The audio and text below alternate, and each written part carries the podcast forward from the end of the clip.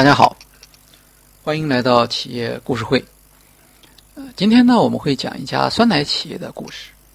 那么，这个故事的主题呢是增长。呃，做企业的人啊，企业里的各级的员工，其实往往都会受到增长这个问题的困扰。那么，做企业，我们知道，每年其实企业都要追求成长、增长。有的时候呢，呃，制定的目标是要求每年达到两位数的增长。可是呢，市场环境不一定，呃，给你提供这样的条件，对吧？比如说人口出生率在下降，哎，有些行业的投资也不是那么，呃，快速的增长。那我们到哪里找市场机会呢？呃，很多人会觉得呢，在高科技企业呢，在他们的产业领域中间，哎，有比较快速的成长机会。比如说发明了一个新的产品，一种新的药品，是吧？等等，对吧？那么过去没有，哎，那么就出现了一个新的市场，新的市场通常。增长会比较快。那我们今天的例子呢，是讲的是在传统产业中间如何实现增长。那我们来看看，呃，这家企业的故事。二零零七年的时候，美国酸奶的消费量呢，呃，每年是五十六亿美元。呃，酸奶市场呢，基本上由一些大的品牌呢控制啊，比如说最大的品牌像这个大能啊，像通用磨坊旗下有个叫优诺。呃，但是这些酸奶产品呢，也有一些问题，比如说同质化啊，很难做出做出差异化来，对吧？美国的酸奶不像不像中国，它可以做很多添加的东西，它它不太允许，所以酸奶的呃这个口味上的选择不是特别多。呃，另一方面呢，这些酸奶的产品的特点呢是糖分比较多啊，脂肪含量比较高。呃，另外从外观上来看呢，酸奶是比较稀的。总的来说呢，给人的感觉是不太重视酸奶的口味。那有一个来自土耳其的移民，啊，叫做姆迪乌鲁卡亚，啊，乌鲁卡亚现在这是一个国际酸奶界非常知名的名字。他借了一百万美元买下了卡夫食品公司准备关闭的一家酸奶厂。然后呢，他从土耳其呢聘请了一名所谓的酸奶大师，帮助他来研发希腊酸奶的最新秘方。那接下来呢？他就在大多数专家认为已经饱和的酸奶消费市场上，向现有的企业发起了这个挑战。当时呢，希腊酸奶在美国酸奶市场的份额呢只有百分之一。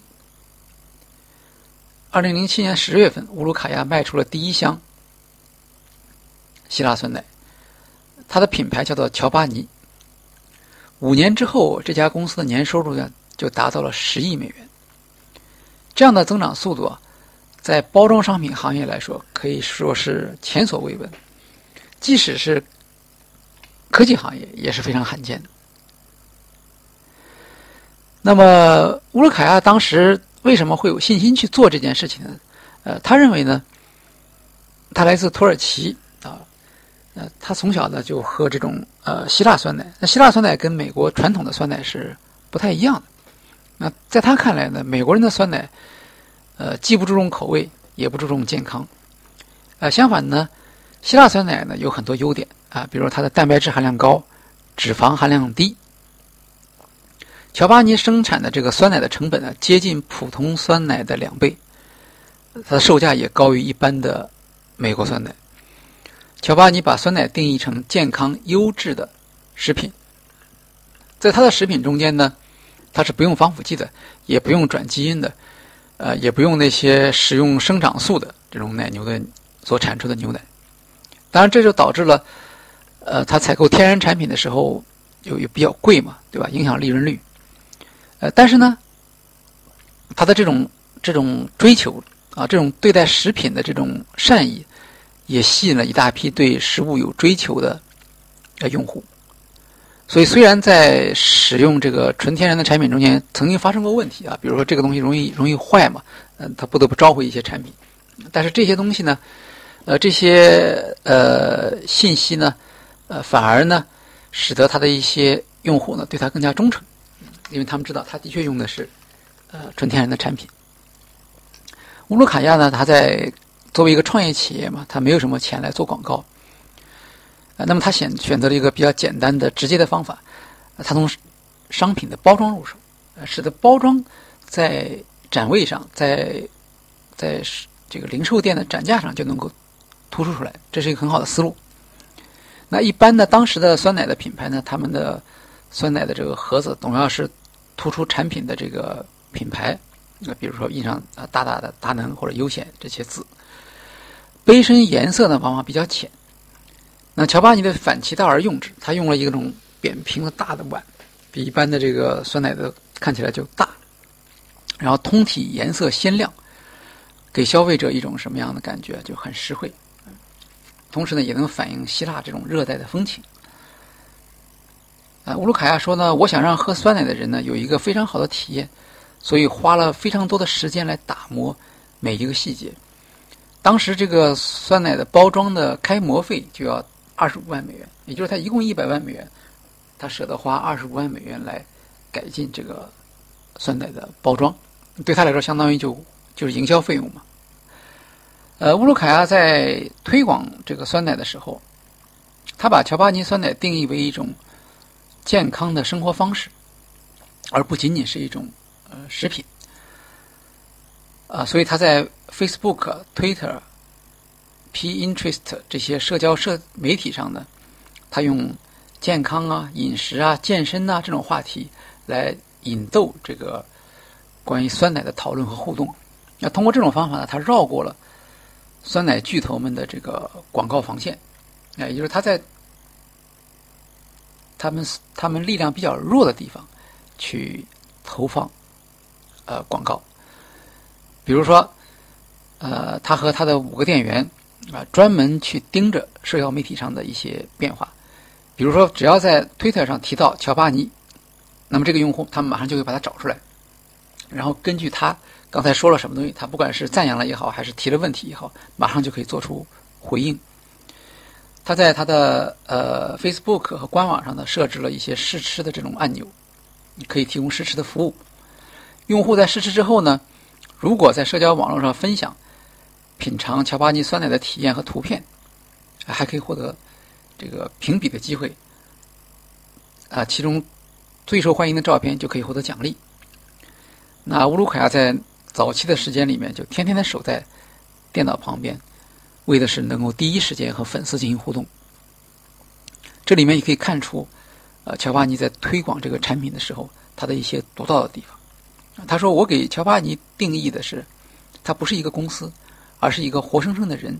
这个人他关心他的用户的呃口味，关心用户的健康，对用户的所有的问题都能够及时的给出。”反馈，啊，他用这种方式呢来建立起跟用户的、跟普通人的之间这种联系，呃，而不是把自己作为一个高高在上的啊大打广告的这样的一个品牌。那么在定价方面，乔巴尼呢采取了一个独特的定价方法。他我们刚才说到，乔巴尼用的产品的话呢，它的成本是比较高的，啊，如果他用生产成本定价的话呢，它的这个产品价格就完全没有竞争力，所以它没有采用生产成本定价法，而是按照产能满负荷时的成本定价。也就是说，它定的是一个什么？是一个大规模生产时候的一个价格，显著的低于生产成本定价。那这样定价的好处是什么呢？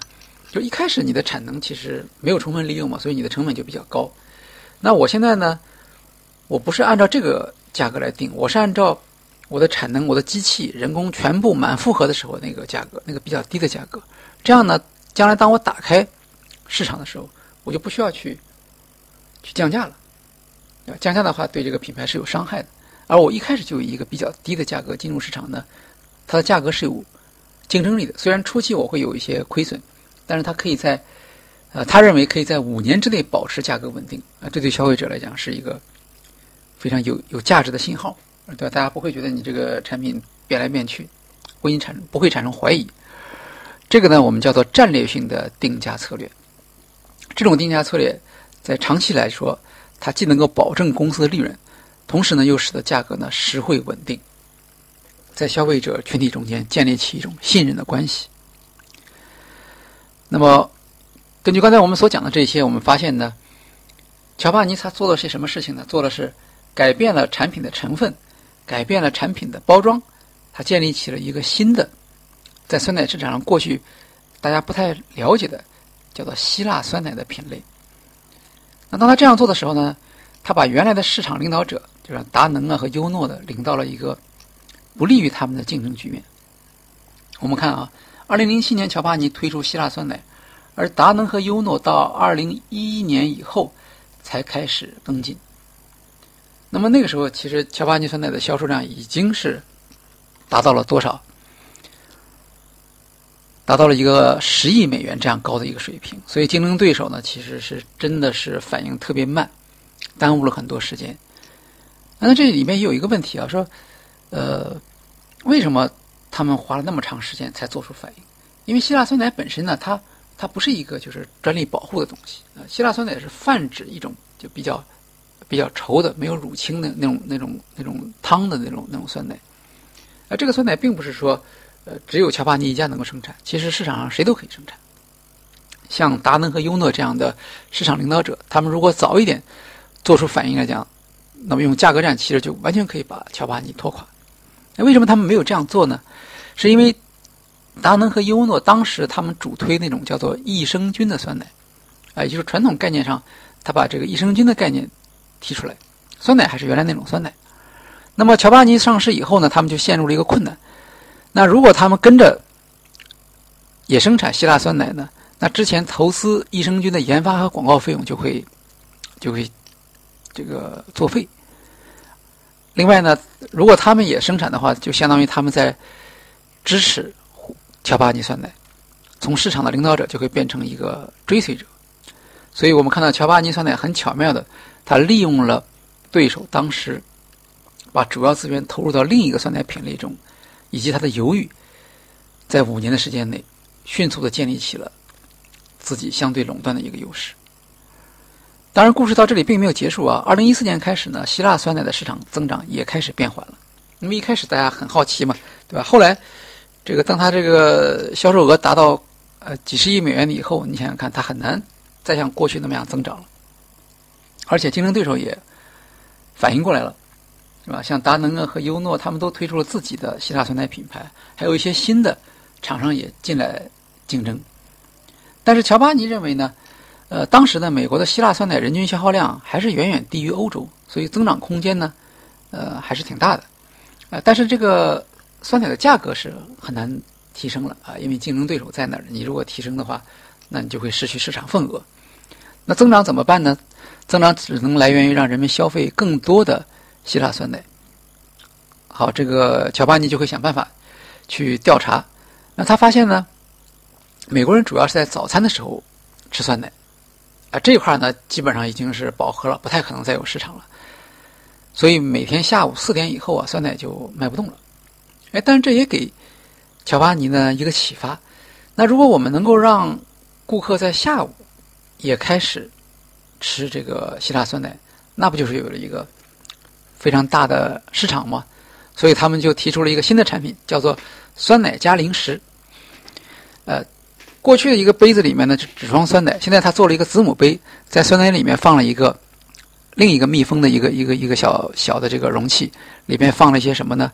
放了一些干果呀、巧克力啊、果干果干，那么他们可以和怎么样和酸奶搭配着一起吃？哎，下午喝下午茶的时候呢，你打开这个酸奶，呃，一边吃这个希腊酸奶，一边配上巧克力或者是干果。这个产品的使用场景和传统的酸奶就不一样啊，它叫主打叫做下午想吃点小零食。哎，那么很大家很爱护自己是吧？下午想吃一点，但是又不想吃高热量的东西，不能吃饼干了，那么吃点酸奶还是可以的。所以，二零一六年他就凭着这样的一款产品，啊，当然这款产品有有很多的这个呃不同的组合了，对吧？嗯，那么在一个已经明显放缓的这个市场中间，实现了百分之二十的销售增长。现在希腊酸奶这个品类在乔巴尼的引领下啊，销售额已经占到了。美国酸奶市场的一半左右。那么大家想到，当刚当乔巴尼刚刚开始做这个东西的时候，二零零七年的时候，希腊酸奶还只占百分之一。那可见呢，即使在一个传统的产业领域中间，如果你能够准确的抓住市场机会，创造一个新的品类，仍然有可以实有可能实现像高技术产业一样的那种啊非常惊人的增增长的这个速度。呃，乔巴尼的这个案例也在呃很早就进入了美国的哈佛商学院。呃，在近两年的商业报道中，我们还是可以不断的看到呃关于乔巴尼的这个案例，特别是他把下午的这个吃小零食的场景，把它变成酸奶的销售的一个新的市场机会，呃，这样的一些呃产品创新，使得它在美国创新企业的排行榜上能够像像 Google 公司一样并列在前沿。好，今天的企业故事会呢，我们主要是讲了，在一个传统的产业中间，啊，一家企业是如何找到准确的市场定位，通过创造一个新的品类。给自己带来了一个惊人的增长的速度。那这家企业呢，叫做乔巴尼，它的创始人是乌鲁卡亚，它的产品是希腊酸奶。呃，我们也希望有一天我们在中国市场上能够看到更多的希腊酸奶的产品。谢谢大家。